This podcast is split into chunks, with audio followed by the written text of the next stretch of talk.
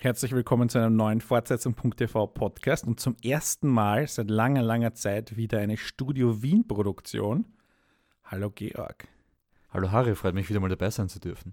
Oh ja, ja, dürfen. Ich meine, du, du deine Zeit ist immer so kostbar. Wir haben es äh, wenig, wenig geschafft in den letzten, im letzten Jahr, muss ich sagen, weil das letzte Mal sind wir vor ziemlich genau einem Jahr zusammengesessen. Was haben wir besprochen? Dritte Staffel von Bojack Horseman. Genau, und unseren allerersten Podcast haben wir vor etwas mehr als äh, zwei Jahren gemacht. Was haben wir damals besprochen? die erste Staffel von Bojack Horseman. Die erste und die zweite Staffel von Bojack Horseman. Was besprechen wir heute? Die vierte Staffel von Bojack Horseman. Aber aus gutem Grund. Und äh, wer es nicht hört oder wer sich vielleicht irgendwie so als Vorbereitung die letzte Folge anhört, wird bemerken, dass die Soundqualität, glaube ich, deutlich besser geworden ist, weil wir nämlich äh, neu, also ich hier in meinem Studio slash Wohnzimmer neue Mikros habe. Und das letzte Mal hatten wir ja die Dreierrunde und ich hatte noch mein kleines äh, Raummikro und da habe ich vor allem sehr schlecht geklungen. Aber ich hatte auch am wenigsten zu sagen. Äh, liebe Grüße an den Chris, den wir auch gerne wieder eingeladen hätten, aber der ist auch sehr umtriebig. Äh, und äh, wir reden jetzt wieder über Bojack Horseman und ich schicke gleich voraus und ich glaube, ich spreche auch für dich, dass es eine der definitiv besten Serien ist, die zurzeit äh, laufen auf jeden Fall. Also wenn mich jemand fragt, ob ich irgendeine Serienempfehlung habe, dann sage ich immer Bojack Horseman. Die Leute, die es nicht kennen, fragen dann meistens, was? das Coole an Bojack Horseman ist, und dann zählt man halt auf, was wir in den letzten Folgen auch schon gemacht haben, warum die Serie so gut ist. Und sie hält halt einfach die Qualität. Und in der vierten Staffel, ich kann nicht sagen, welche Staffel besser oder schlechter wäre, sie sind alle gleich gut, aber auch immer ein wenig anders, was umso besser ist und umso spannender. Mhm. Es gibt schon irgendwelche gewissen Strukturen. Man weiß jetzt, die elfte Folge ist die emotional ärgste in jeder Staffel. Irgendwann gibt es eine Folge, die ist einfach nur absurd und die kann man auch überspringen, wenn man will. Aber ich finde, speziell bei der vierten Staffel ist es ganz wichtig, von Anfang an eine Spoilerwarnung auszugeben. Bitte, also wir werden, glaube ich, über alles sprechen und alles verraten, weil es für mich nur dann Sinn macht. Also sie war super gut beim Hören, aber beim Schauen beim ersten Mal, aber beim zweiten Mal schauen, so wie fast alle Bojack-Staffeln, ist es noch viel besser, wenn man so viele Zusammenhänge auf einmal erkennt, die man vorher erst im Nachhinein checkt hat. Und ich glaube, wenn man drüber redet, sinnvoll, ist es besser, wenn man über alles sprechen kann, ohne jetzt irgendwie über Spoiler achten zu müssen. Und es gibt natürlich, also du könntest dir irgendeinen Quadranten des Bildschirms aussuchen und nur die ganze Zeit diesen Quadranten beobachten und du würdest so viele ähm, Witze und Meta-Witze einfach nur auf den Schildern im Hintergrund sehen. Das ist großartig, was sie da für eine Welt bauen, ja. was natürlich nur oder in dem Ausmaß nur in einer Animationsserie möglich ist. Und für die Leute, die jetzt das erste Mal einfach hier reinhören, ja, es ist eine Animationsserie. Und da gibt es ganz viele Möglichkeiten. Ich habe einen Link äh, dazu geschickt in die Shownotes, wo, ich glaube, Vulture war das, die, sagen wir, 75 äh, Easter Eggs, die ihr nicht gesehen habt oder so. Und allein das hat mich heute zwei Stunden lang amüsiert, das einfach nur durchzuscrollen und durchzulesen, was da im Hintergrund läuft, äh, was im, im den, den News im, im, im Untertext äh, vorbeiläuft, ähm, so kleine Anspielungen auf, auf die vorige Staffel. Ja, und wie cool war der eine Establishing Shot mit Frogger? Die eine Szene, wo du einfach ein, ein Frosch über die Straße laufen will und zwischen den Autos hin und her läuft auf dieses alte Computerspiel Frogger. Ja. Und das geht so schnell und wenn man es checkt, ist es urlustig, aber es funktioniert auch, wenn man nicht weiß, dass es dieses Computerspiel gegeben hat. Meine Lieblingsding, das mir auch aufgefallen ist beim ersten Mal sehen, war in der ersten Folge gibt es ja dieses, oder ist es die zweite Folge, gibt es dieses Skirennen und Erste Folge. Ist, ist noch in der ersten Folge. Und auf der Zuschauertribüne steht Princess Caroline und Ralph und sie sind eingepackt in dicke Jacken und sie trinken heißen Kakao, weil es ist halt Winter, ne? Und in den Bergen, in einem Skigebiet. Und daneben steht ein Polarbär im Hawaii-Hemd und trinkt Margarita. Es ist großartig, einfach so ein kleiner Mini-Witz, der steht einfach nur am Rand. Und es ist, ja. äh, du musst einfach dran denken, sowas zu tun. Und äh, du, du, könntest auch behaupten, die Serie wäre, die Serie ist definitiv nicht überladen, weil einfach äh, so viel passiert. Und was die Serie in, oder diese Staffel neu hat und in ihrer Werbekampagne haben sie das schon anklingen lassen. Du weißt, was ich meine, dieses Poster. Where is Bojack? Where is Bojack? Erste Folge ohne der Hauptfigur. Erste Folge, genau. Und dafür halt als Ausgleich die zweite Folge nur mit der Hauptfigur. Äh, insofern, also die, die, die, die Verhältnisse stimmen. Das stimmt. ja. Aber was man auch sagen kann über die Staffel ist, dass Bojack nicht wirklich der zentrale Charakter ist, mehr ist. Er hat halt seine eigene Storyline und die anderen Figuren sind, also er interagiert mit einer, hauptsächlich mit einer neuen Figur und mit seiner Vergangenheit. Ja. Und auf der anderen Seite hast du die ganzen anderen Figuren, wo, wo, wobei Todd wiederum fast eine isolierte, eine eigene Folge hat, wo er jetzt Mhm. einfach nur Blödsinn macht. Also, das ist, glaube ich, die Folge, die du meinst, die man überspringen könnte. Äh, ja, genau. ja. Man ist, ist auch ganz cool mit dem Schluss dann, wo er nicht auf die, zur Triangel erscheint. Aber ich finde das voll interessant, wie du das ansprichst, dass die Schnittmengen immer kleiner werden, wo die Figuren sich treffen. Man weiß, sie leben in derselben Welt und haben auch Bezug zueinander, aber es ist kein Vergleich zur ersten Staffel und wird sukzessive weniger. Und trotzdem funktioniert es. Es ist halt wie ein Ensemble-Drama. Ja. Die, die Ausgangsprämisse war ja, dass dieser abgehalfterte Star ähm, irgendwie wieder äh, auf den Markt soll und sie wollen eine Biografie rausbringen. Und dadurch ist er ja erst mit Diane und Mr. Peanut Butter wieder in Kontakt gekommen oder in Kontakt Genau, gekommen. Todd hat noch bei ihm gewohnt, Princess Caroline war noch seine Todd Agentin. kam ja auch irgendwie aus dem Nichts daher als Figur, ne? Der war ja auch nicht sein. Na, war von war- Anfang an auf der Couch, also Ja. in der Serie von Anfang an. Ja. Es wurde eh etabliert, wie so, wie es begonnen hat. Und jetzt, wie du sagst, das sind halt komplett unterschiedliche Handlungsstränge, aber die ineinander trotzdem funktionieren. Weil Princess Caroline ist ja auch nur noch, ist eigentlich noch die verbindende Figur, weil sie ja die Agentin von allen ist eigentlich. Aber auch nicht mehr in Wirklichkeit. Also Bojack hat sie ja schon rausgekickt oder eher sie ja. in der Und letzten ist sie, Staffel. ist sie die Agentin von Peanut Butter? Beziehungsweise Peanut Butter hat ja keine, keine Show-Interessen im Moment. Das heißt, Stimmt, offiziell glaube ich, ist sie noch die Agentin, aber sie ist die Agentin von Todd.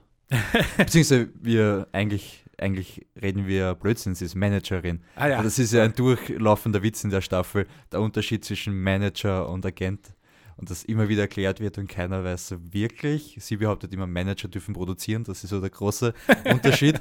Aber diese eine coole Folge, wo es den Vorausblick gibt in die Zukunft, wo die Groß, Groß, Großenkelin von Princess Caroline, das ist die Folge 9, Rufy. Rufi, großartig, anscheinend eben von ihrer Vorfahrin berichtet und dann auch eben sagt, dass sie Managerin war und jemand in der Klasse zeigt auf, was ist der Unterschied zwischen einem Agent und einem Manager? Und dann fragt er nachher noch einmal, ich verstehe aber noch immer nicht, wo der Unterschied liegt und kriegt halt Adderall eingepflanzt. Und das ist auch so lustig in der Szene, so, wo sie über irgendwelche Zeiteinheiten spricht und meint so, bevor wir das Bean System akzeptiert haben, all hail the Bean System. Nein, the Bean System is the way. Und dann ist es aber nur eine Fantasie. Und Das, das, war echt herzzerreißend der fast. ärgste Schlag in die Magengrube. Also eben, du denkst dir, und darauf, damit spielt ja Bojack oder die Folge im Speziellen, es muss gut ausgehen, weil sonst würdest du diesen Handlungsstrang in der Zukunft nicht haben und am Schluss sagt sie eben, es ist fake, aber ich fühle mich besser, weil wie sollte sie die Geschichte sonst erzählen? Und allein wieder, wie das mit Storytelling experimentiert, um emotional so viel rauszuholen, ist eine Meisterleistung. Jetzt haben wir schon zwei herausragende Folgen erwähnt. Die Die, zweite eine, weil und sie, die neunte. die eine, weil sie zum Streichen ist, die Todd-Folge, die dritte ist das. Ach so, ich finde nämlich die zweite auch herausragend, wo wir Bojack zum ersten Mal treffen in der Staffel und sehr viel über seine Vergangenheit lernen, über seine Ja. Großeltern, über seine Mutter. Ich finde vor allem, ich, ich würde das ja gern mal in einer Realverfilmung sehen, diesen, diesen Übergang zwischen äh, der, in dem Fall war es ja zwei Generationen vor ihm, also seine Großeltern waren das, äh, mit Genau. seiner Mutter als Kind Ja. äh, und seinem Onkel, der Lin-Manuel Miranda ist. äh, und, und ihm in dem verlassenen Haus, äh, das, das könnte ich mir gut, gut als Realfilm vorstellen. Das ist ein echt cooler Effekt, wenn du das Ich glaube, das kann man gut machen, aber eben, das funktioniert so gut, dass man Bojack in dieses verlassene Haus sieht und dann einfach seine Vorfahren in die Tür reinkommen, als wären sie jetzt da und man weiß aber, okay, jetzt ist wieder ein Handlungssprung, ohne dass er. Also sehr elegant gelöst, dieser Handlungssprung. Und es ist auch ein bisschen False. Flag, weil du glaubst, also ich habe zuerst geglaubt, der, der junge Mann in der Uniform ist eben sein Vater, Mhm. aber das ist dann eben, ähm, also ich meine, vielleicht hätte ich mehr darüber nachdenken müssen, okay, jetzt irgendwie so klassische patriarchale Namensvererbung, wenn die da alle Sugarman heißen, sind sie nicht seine Eltern und so weiter, aber ähm, egal, die, die hat, hat mich trotzdem irgendwie erwischt, dass dann, hm, okay, der Sohn ist jetzt weg, ähm, ah ja, da muss es die Tochter sein und ähm, die Beziehung zu seiner Mutter war ja bisher nicht, also sie war immer so ein bisschen da, aber sie wurde, glaube ich, nie gezeigt und sie wurde auch nie so in Detail erklärt. Er hat, war immer der, er hat schon gesagt, dass seine Mutter nicht unbedingt gut ist. Es kommt immer wieder vor, es gibt eine großartige Szene, wo sie bei einem gemeinsamen Essen sind, nach einer Aufzeichnung von Horsing Around. Und sie dann meint so eben, well, it wasn't Ibsen. Und er so, tut mir leid, dass die Sitcom deines Sohnes nicht Ibsen war. Und sie dann, und der Mann neben mir trug ein T-Shirt in the theater. Bojack, a T-Shirt. And the T-Shirt said, just do it. I won't be talked that way by an article of clothing. Wo ich dann sagt er irgendwann nur so, can I, get, can I please get some alcohol into my mouth? Also spannendste an ihrer Beziehung ist natürlich die erste Folge der zweiten Staffel, wo sie ihm sagt am Schluss der Folge, You were born broken, Bojack, that's your birthright. Und jetzt in der vierten Staffel sieht man, was sie damit gemeint hat in Wirklichkeit. Und er hat ähm, irgendwie die nächste Möglichkeit, äh, aus seinem Tal herauszukommen. Also mit einer vermeintlichen Tochter. Und jetzt gibt es Bonuspunkte, wenn du den kompletten Nachnamen auswendig kennst. Äh, nein. Sie heißt Hollyhock im Vornamen und hat sieben Nachnamen, weil ihre. Acht. Acht. Nein, genau. einer ist doppelt, nämlich. Ja, genau. Meinerheim, Meinerheim und McDuck endet weil ihre Väter sind acht Männer in einer polyamorösen homosexuellen Partnerschaft und haben sie gemeinsam adoptiert, deswegen hat sie acht Nachnamen. Das ist auch so ein. Vor allem, das sind irgendwie vier, vier Menschen und vier Tiere oder so, die von diesen acht Männern. Das ist Es, Es ist, ist- großartig. super witzig. Und jeder mit der eigenen be bestimmten Eigenschaften. Der eine, der nur Foreign Films sieht, nicht nur Foreign Movies, I only watch Foreign Films. Vor allem der Witz hätte mit drei schon gut funktioniert. ja. Ähm, er hätte mit Also- zwei schon gut funktioniert und mit acht war einfach nur so, hm, because we can. Genau. Wir haben keine Budgetbeschränkung, ne? im Sinne von, wir brauchen nicht sechs zusätzliche Leute casten. Aber man muss sagen, der Voice Cast bei der vierten Staffel stellt fast alles in Schatten, was bis jetzt war. Also allgemein, Bojack Voice Cast war immer großartig. Aber was sie da aufgefahren haben, an Namen, an Leuten, an Kleinstrollen. Es will irgendwie jeder mitmachen, habe ich das Gefühl. Weil ich meine, ja, es geht relativ schnell und die Serie ist großartig. Allein Matthew Broderick als sein Großvater. Und diese, dieser Charakter ist ja auch voll interessant angelegt. Wo man merkt, das ist ein Mann genau aus dieser Zeit, das waren 1940er. Und dieses Mhm, ja. muss gewesen sein, weil er Zweiter Weltkrieg, ja. sein Onkel Ja. im Zweiten Weltkrieg stirbt, genau. Das ist auch die ärgste Gut, es hätte auch Aussage. Korea sein können, aber ist nicht so wichtig, ja. Nein, nein, es ist nämlich Zweiter Weltkrieg, weil es, Bojacks Großvater dann sagt, und das ist so ein ziemlich arger Witz, nach dem Tod meint er zu seiner Frau, niemand ist schuld daran. Vielleicht die Juden, weil sie Hitler so sehr auf die Palme gebracht haben, damit sie eben den Krieg begonnen haben. Das ist Ja. ein Witz, wow. Ziemlich low, aber ist jetzt nicht. Äh, prinzipiell hat die Serie nicht so viele Tiefpunkte, ne? Also, Ich finde den Witz nicht mal tief, er ist fast schon intelligent in der Subversion dieses Denkens sozusagen. wenn sich Also- einer drüber aufregen will, dann Kann man sich drüber man sich aufregen. aufregen. Aber das machen sie hin und wieder und das finde ich fast schon bewundernswert. Dass sie doch einiges probieren, was PC-Culture auch betrifft. Weil sie es können, ne? Und weil es ja auch, äh, es gibt ja auch diese, äh, wenn wir über PC reden, äh, die Political Correctness. für mich, ja, für mich war es so, so lust, lustig fast, dass die Mäuse der Katze gegenüber rassistisch sind, was natürlich irgendwie so, du könntest jetzt irgendwie das Argument bringen, das sind natürliche Feinde, Mhm. äh, so in unserer Real-Life-Biologie, ja, und aus Tom und Jerry und so. äh, äh, und, und jetzt ist er, datet aber die Katze, die Maus, was eh schon mal ein Witz ist, äh, also ein, ein, ein super Joke ist, dann äh, bringt er sie heim. Es ist irgendwie so eine Art äh, der unerwünschte, du, du, du, du, so quasi du bringst einen Schwarzen mit nach Hause, so irgendwie so ein, ein Trope, der aber jetzt hier mit den Tieren relativ harmlos wirkt und du eigentlich jetzt gar nicht drüber nachdenkst, dass es Rassismus ist. Wahrscheinlich wäre es umgekehrt, wenn du sagst, du hast eine schwarze Familie und sie bringen einen Weißen mit heim. Und die feiern irgendwie Genau. die Befreiung des Und- Sklaven und Und, genau. Und dann ist es die, werden sie ja auf der, auf der Heimfahrt, werden sie angehalten vom Katzenpolizisten, der ihn ja nur aufhält, weil er eine Maus ist, eigentlich. Oder halt Ach so so habe ich gar nicht gedacht, nein, er ist ziemlich schnell gefahren. Oder Ja, andere Folgen? Klar, aber es ist dann so, die Situation ist ein bisschen in, die, in diese Richtung. Sie haben es nicht, sie hätten ja genug Möglichkeiten, irgendwie aktuell politische Themen aufzumachen Ja. mit Re äh, Entertainment Star will Präsident slash Governor werden oder was auch immer. Also ich meine, du hast diese Anspielungen. Das stimmt, aber sie übertreiben es zum Glück nie, Sie übertreiben sich. Und hier hast du halt auch, das ist eine, eine winzige Szene, Ja. wo, du, wo du das halt auch als kleinen Kommentar lesen kannst, aber in Wahrheit war es dann jetzt eigentlich nicht viel. Und äh, es ist halt diese ganze Katze, Maus passen nicht zusammen. Äh, und in dieser Welt einfach, du musst nicht irgendwie jetzt das Ganze in Schwarz und Weiß literally zeichnen, sondern äh, du kannst das auch so zeigen. Und das war äh, für mich ein, ein, ein Moment, wo ich irgendwie aufgepasst habe, weil, oha, da ist jetzt, da ist jetzt was und wird, wird äh, lustig äh, und gleichzeitig ähm, brainy verpackt. Ja, toll. Und allgemein ja das Schöne an Fabeln schon seit jeher, dass du über diese Figuren viele Sachen aufdecken kannst, ohne dass du es direkt ansprechen musst. Und gehen wir nochmal zurück zu, Mhm. den, zu den Gaststars, weil wir ja da irgendwie den, unseren Ausgangspunkt genommen haben. Äh, die, da sind natürlich ganz viele Meta-Jokes, also dass sich teilweise Leute selber sprechen. Zach Braff, Zach Braff und Jessica Biel. Jessica Biel, und da gibt es eine coole Aussage, wo sie dann antritt als Kandidatin für den Governor und sie sagt, a candidate you can Jessica leave in. Nicht believe in, sondern Jessica leave in. Aber gleichzeitig heißt ihre Free Grand, free, also ihr Parfum dann. B-List. Und dann meinte der ein, I think B-List oder B-List.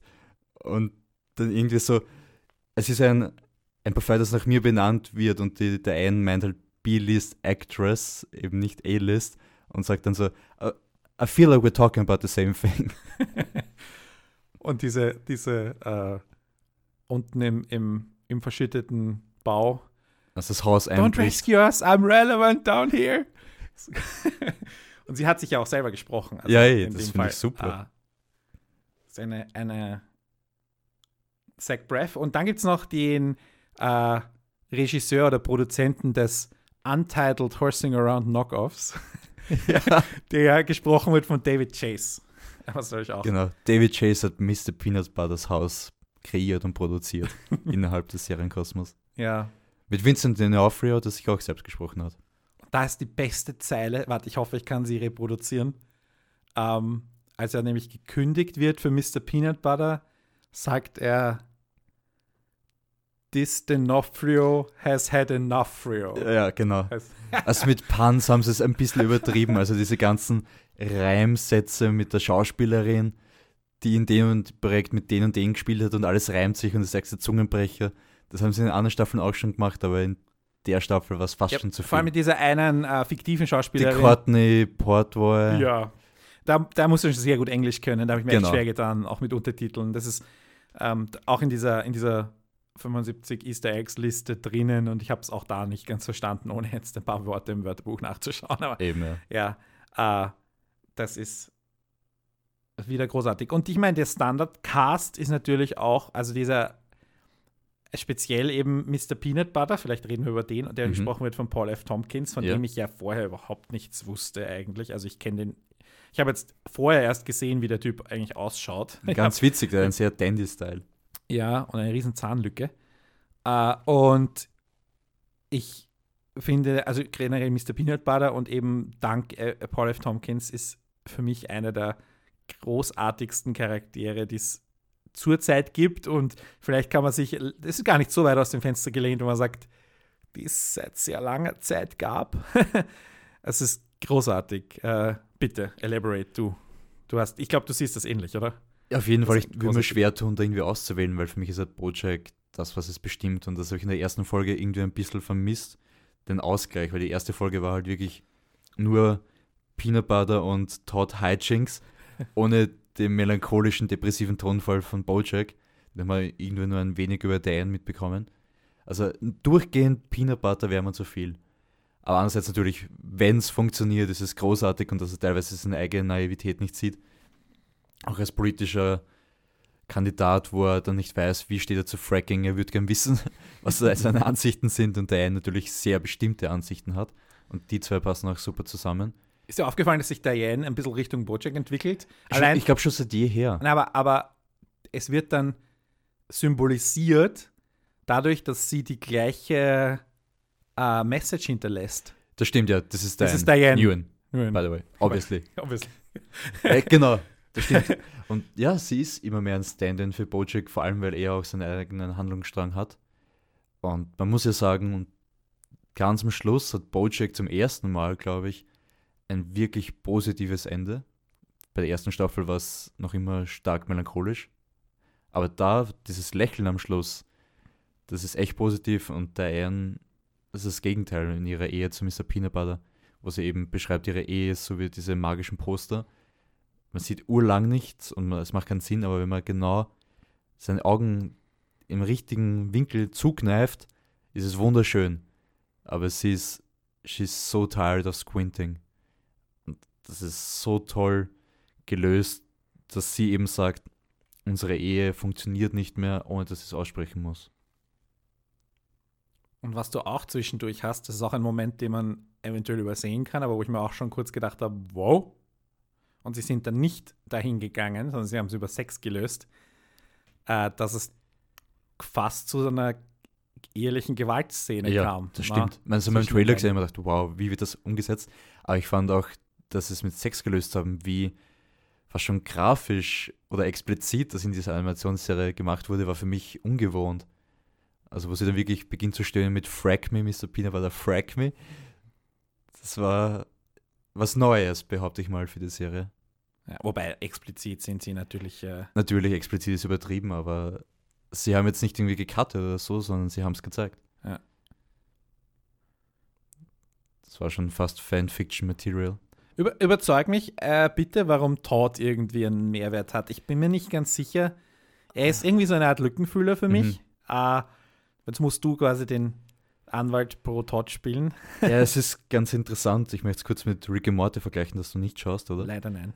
Auf jeden Fall gibt es da eine Folge, wo f- 100.000 100.000 Versionen von Morty und 100.000 Versionen von Rick gemeinsam auf einem Planeten leben und dann andere Dynamiken sich entgeben. Und irgendwie sagt eine Morty-Charakter, Mortys are sidekicks. Without a side, they're just kicking around. Und der Todd ist immer als Lückenfüller funktioniert er und als Gegenpol Bojack in den ersten zwei Staffeln vor allem. Und auch mit Peanut Butter und diese Ideen, die sie entwickeln, sind immer großartig, vor allem mit diesem Steuerberater, den sie in, in den Wahnsinn treiben Da damit. kam der Staffel nicht vor, oder? Einmal ganz kurz, Ja. wo sie dann diese Dentist-Clown-Idee oder Achso, ja, ja, Clown-Dentist-Idee ja, oh entwickeln, Gott, ja. Die fürchterlich ist. Okay, wie, Ansonsten- eigentlich alles. Was, Ansonsten habe ich zu Todd auch den wenigsten Bezug, wobei er gerade in der vierten Staffel zum ersten Mal heartfelt ist und auch wie Bojack zurückkommt und versucht wieder die Beziehung zu glätten, sagt der Todd so, we haven't talked over a year and that has been kind of working for me.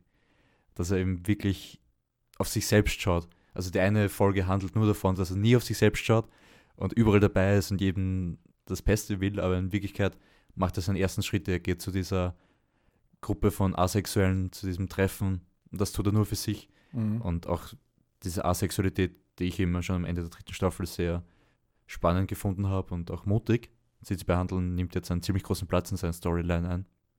Und ist auch sein Happy End in der vierten Staffel, dass der einen anderen Charakter trifft, der auch asexuell ist. Die, äh, irgendeine Kritik habe ich gelesen und der hat einen validen Punkt äh, gemacht. Asexualität ähm, ist ja quasi die Absenz von Sexualität. Und das Problem ist immer, wie, wie zeigst du Absenz? Weil wenn jemand einen Organ, also wenn es in einer Geschichte darum geht, dass jemand zum Beispiel homosexuell ist oder ähm, äh, also etwas, was nicht unter Anführungszeichen unserer Vorstellung von Norm entspricht und diese Norm ist halt eben Heterosexualität, äh, dann, dann ist das mal kurz interessant und dann ist die Frage, ist jemand, also Homosexuelle werden da und dort verfolgt oder äh, ungerecht behandelt oder was auch immer. Da, da ist Konflikt, da ist Geschichte da, mit denen du eine, eine, eine Ding führen kannst.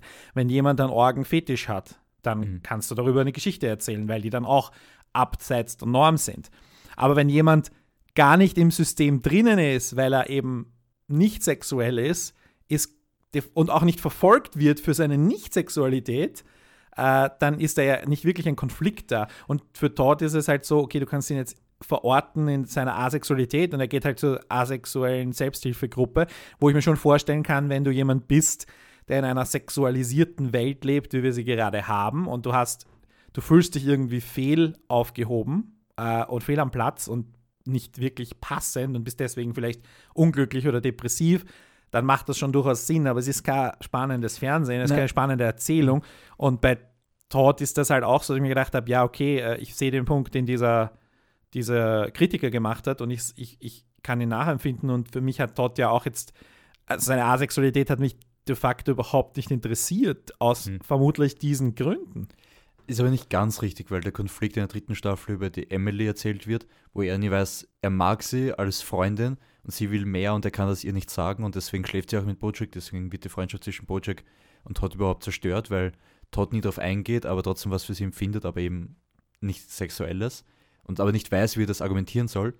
Und deswegen lehnt er auch in der ersten Folge das Amt des Governors ab, obwohl er es aufgrund dieser komischen Regeln inne gehabt hätte, weil er meint, er tut sich gerade schwer mit Labels. Genauso, also Sexualität genauso wie Governor. Und in der vierten Staffel sollte er eigentlich diese Courtney Portnoy heiraten, damit sie, damit sie erstens mal diese Hochzeit haben, die man medial verkaufen kann. Und erst dann wird ihm bewusst, auch wenn ihm Sexualität nicht wichtig ist, kann er sich trotzdem nicht verraten und einfach eine lieblose Ehe führen. Und dass das schon wieder auch ein Unterschied ist. Man kann sich lieben ohne den sexuellen Akt.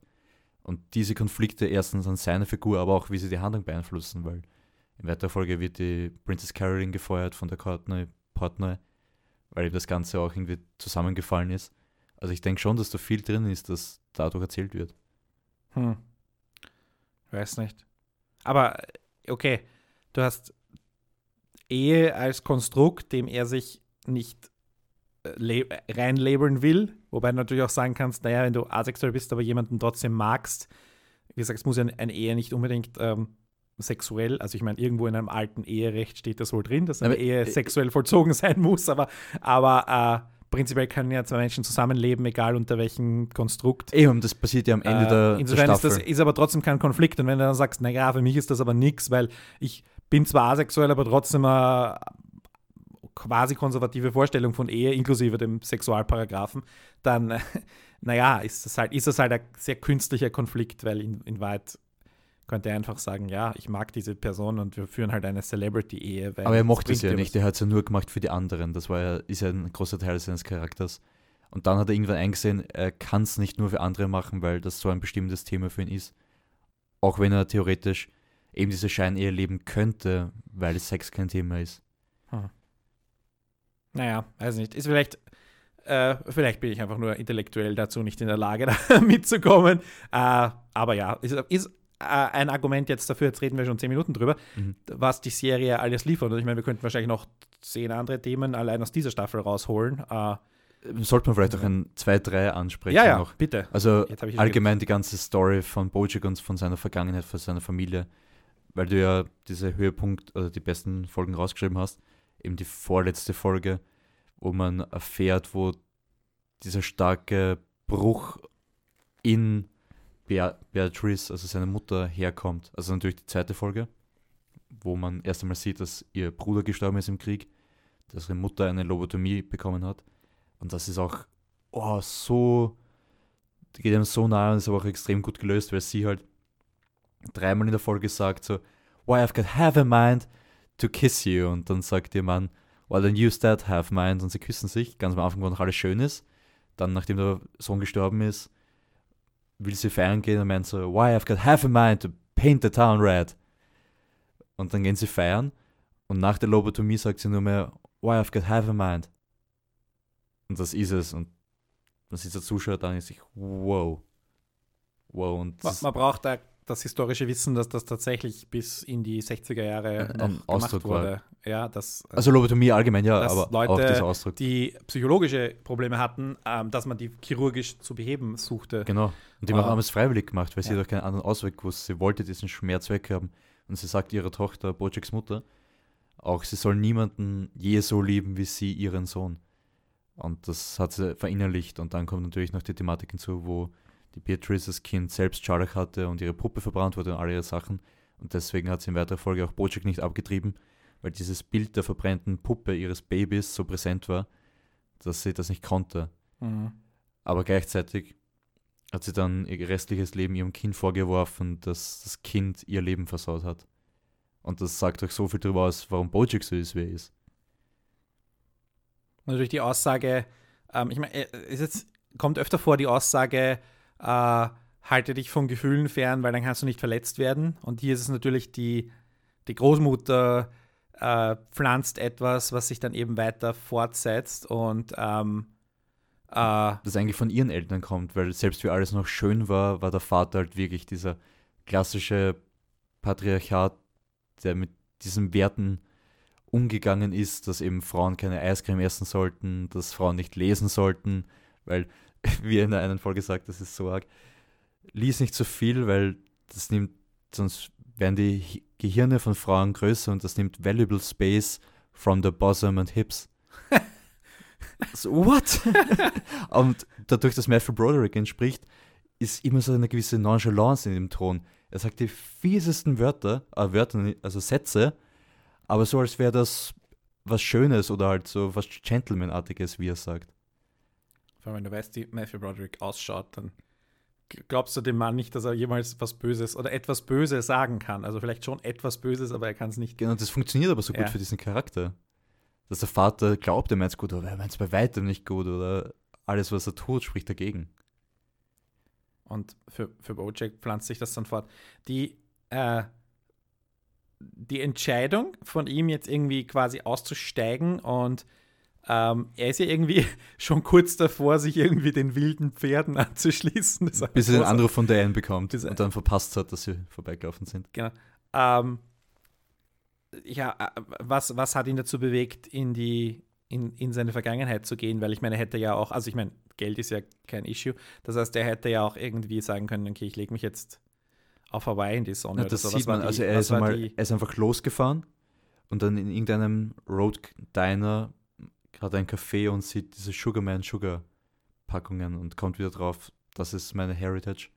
Ist anscheinend gerade in der Nähe und besucht dieses Haus und kämpft da tatsächlich mit den Geistern seiner Vergangenheit, während er dieses Haus wiederherstellen möchte mit der Hilfe seines Nachbarn, der sein eigenes Trauma hat.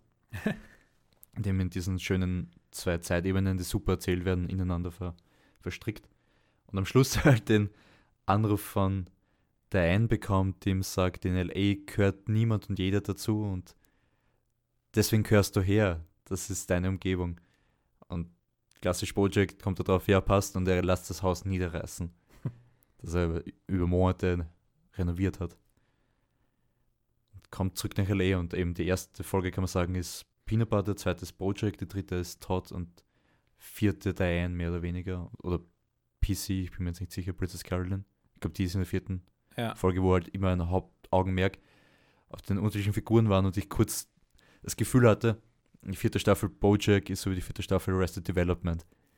Das hat sich eh dann in eine andere Richtung entwickelt, aber am Anfang hat es so gewirkt. So, okay. Ich habe es nicht gesehen, aber haben also, sie sich auch zentriert auf einen Charakter pro Folge oder was? Genau, und Arrested Development, wie man weiß, ist ja auch mit Will Arnett. Und das hat viele Fans gestört und das war aber halt bei Arrested Development aufgrund der Schedules ging es anscheinend nicht anders, weil auch mhm. die Schauspieler schon viel gefragter sind. Aber sie wollten was ausprobieren, erzählerisch und ich bin kein Fan, aber anscheinend ist nie ganz aufgegangen. Und dann gibt es ja diese, äh, wenn wir weitergehen bei den exzellenten Episoden, nachdem wir diese Einzelepisoden durchhaben, wobei ja natürlich Diane liefert irgendwie die politischen Themen mhm.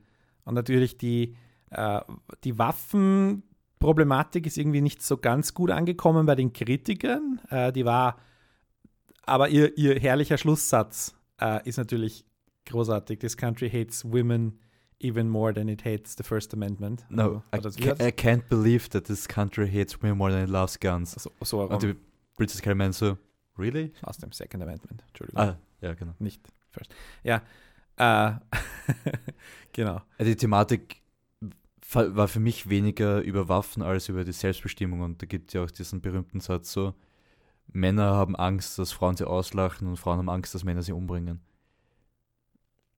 Und dass dieses tiefenpsychologische Phänomen darüber behandelt wurde, dass der eine und die anderen Frauen sich zum ersten Mal so sicher wie ein Mann gefühlt haben, weil sie eine Waffe dabei hatten. Da ging es nicht darum, um die Feuerwaffen per se, sondern mhm. um das Sicherheitsgefühl und um die Ungleichheit zwischen Männern und Frauen in der Gesellschaft auf jeden Fall wieder was zum Nachdenken, wenn es auch nicht, wie gesagt, nicht, vielleicht in dieser, in dieser dicht gepackten Staffel nicht ganz so gut äh, oder nicht ganz so präsent angekommen ist und weil es doch irgendwie mittendrin war. Mittendrin Ja. ist immer eine schlechte Position für solche Themen. Aber sie haben es oft, das war in der vorigen Staffel mit dem Hank, der anscheinend viele seiner Assistenten belästigt hat, auch diese Ja. politische Storyline mit der Diane. War es zweite oder dritte Staffel?